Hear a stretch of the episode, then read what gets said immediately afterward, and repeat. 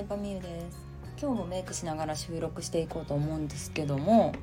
何か物を売る時サービス商品を売る時に分かりやすさってめちゃくちゃ大事だと思うんですよね。分かりやすさ。うん。まあちょっと前にさその曖昧な商品の売り方っていう話をしてまあ、どういう効果どういう成果が出るかっていうのが非常に分かりにくいからお客さんの声とか口コミで広めていくしかないよってお話をしたんですけど今回はですねその逆でまあ分かりやすいキャッチコピーの商品を作ろうっていうね話をしていこうかなと思います。うんまあ、例えばですけど、まあ、化粧品でさあマスカラあるじゃないですか。マスカラの説明をあのスタッフの方店員さんにしてもらうってなった時になんか繊こういう繊維がなんかこうこうこうでとかこういう成分が新しくなってとかってぶっちゃけどうでもよくないですか？それよりも A っていうマスカラはまつげを伸ばしたい人長く見せたい人 B っていうマスカラはまつげを太くしたい人用ですみたいな感じで言ってくれた方が分かりやすいと思うんですよね選ぶってなった時に。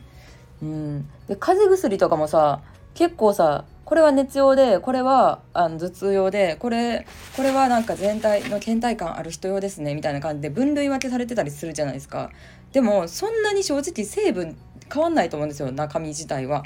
うん、でもまあ分類分けすることでお客さんがパッてドラッグストア入った時にパッて目に入って薬のことなんてさ分からんからさ正直素人からしたら。で変えるっていうのが、まあ、やっぱり大きいなというか分かりやすさって大事やなって思いますね。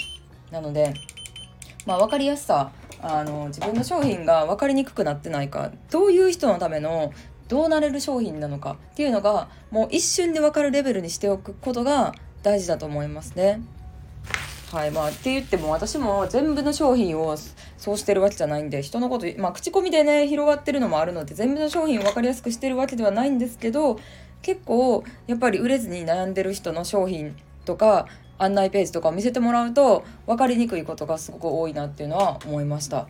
うん、だからほんまにね自分がお客さんの立場になってなるなドラッグストアとか商品売り場でもいいんですけど買うってなった時に多分そんなにさ一個一個の商品を細かく見てないわけですよ。自分がさ作った商品っていうのは思い入れもあるしこんな苦労があってこれだけ時間かかって一生懸命考えたっていうのがあるけど買う立場からしたらマジで何も見てないので 一瞬で分からせてあげるっていうのがこちらができる優しさでもあるのかなっていうのを最近特に思います。うん。何かな？分かりやすい商品。まあ美容院とかもそれ思いますけどね。美容院のトリートメントとかもさこっち寝てるわけやからさ何つけられてるかぶっちゃけ分かんないじゃないですか。でもトリートメントもいろんな種類があってさ2,000円のトリートメントからさ7,000円のトリートメントまでさランク付けされてどれにしますか？みたいに聞かれることありますけどすごい営業のうまい美容師さんっていうのはもうなんかこれはあのまあ何日か1週間ぐらい髪の毛サラサラになりますねこれやったら3週間ぐらい持って中の芯まで髪の毛の芯まで変える感じですねみたいな感じでめっちゃ分かりやすく説明してくれるんですよ。うん、でも営業が下手というか説明がちょっと分かりにくいなと思う美容師さんは新人の方に多いんですけどこのトリートメントは3工程しかなくてとかこっちのトリートメントは7工程あってとか、まあ、正直工程のこととかなんか開発の苦労とかどうでもいいっていうか、うん、って思いますね。結局なんか私の髪の毛がどうなんのだけ知りたいのでまあお客さんって、えー、常にそうなんだろうなと思って私もすごいね勉強になるなと思って、えー、病院からいろいろ学びました。うん分かりやすさね大事ですよね私もやっぱり自分の商品を分かりやすく変えようと最近すごいしててでそのためには、まあ、広告を売っていこうとも思ってるんですけどうん。やっぱターゲット層をガラッと変えていきたいなとは思いますね。うん。そう。というのももともと節約 OL ブロガーで始まったわけですけどそこから起業っていうのを始めてビジネスとかそういうマーケティングとか学びたい人向けにいろんな商品を販売してきたわけなんですけどやっぱり節約大好きな人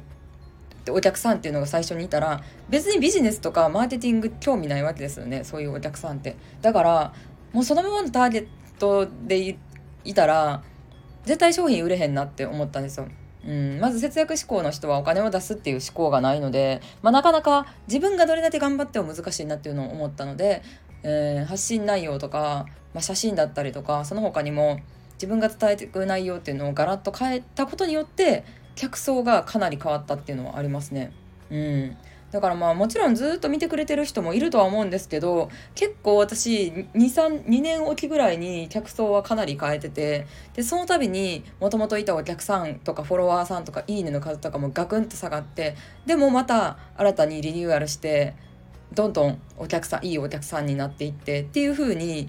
変わりますね、うん、やっぱお客さんの質変わっていかないってことは自分が変わっててないっていうことだと思うので、まあ、ずっと長いお付き合いっていうのもももちろんそれはそれで大事なことやし、うん、深い関係性を築けてるからこその楽しい関わりっていうのもあるとは思うんですけどうん、でも常に客層を変えるでそのためにはフォロワーが一時的に減るのも気にしないっていうマインドは常に持ってたかなと思いますね。うん、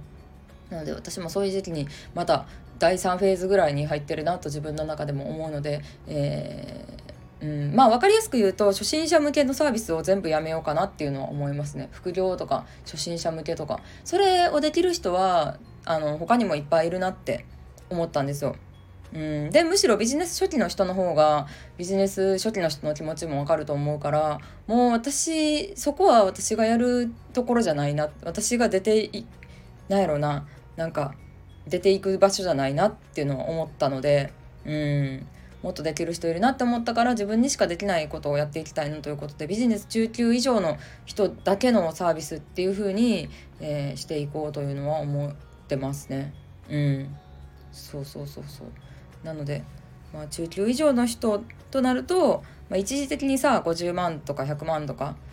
売れたけどでもそれが続かず悩んでる人って結構多いと思うんですよ。うん、どうやって続けていったらいいんやろうとかなんかやっとの思いで50万とりあえず1ヶ月に固めて売り上げ上げれたけどじゃあどうやったら続くんやろうとか、うん、何をすればそっから何をすればいいんやろうっていうのは割とねネットとか見てても出てこないのでそう中初級レベルの話ってね検索したらすぐ出てくるんですけど中級以上の話ってあんまり出てこへんから、まあ、そういうのを私が伝えていくべきなんじゃないかなっていうのをすごい思って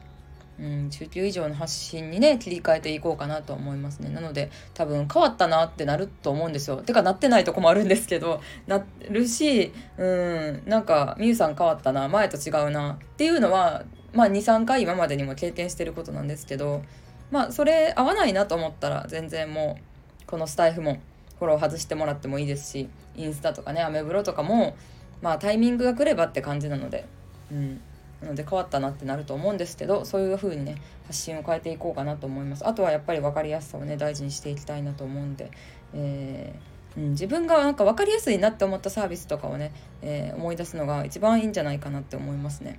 うん、だって絶対私たちは分かりやすいサービスしか買ってないから、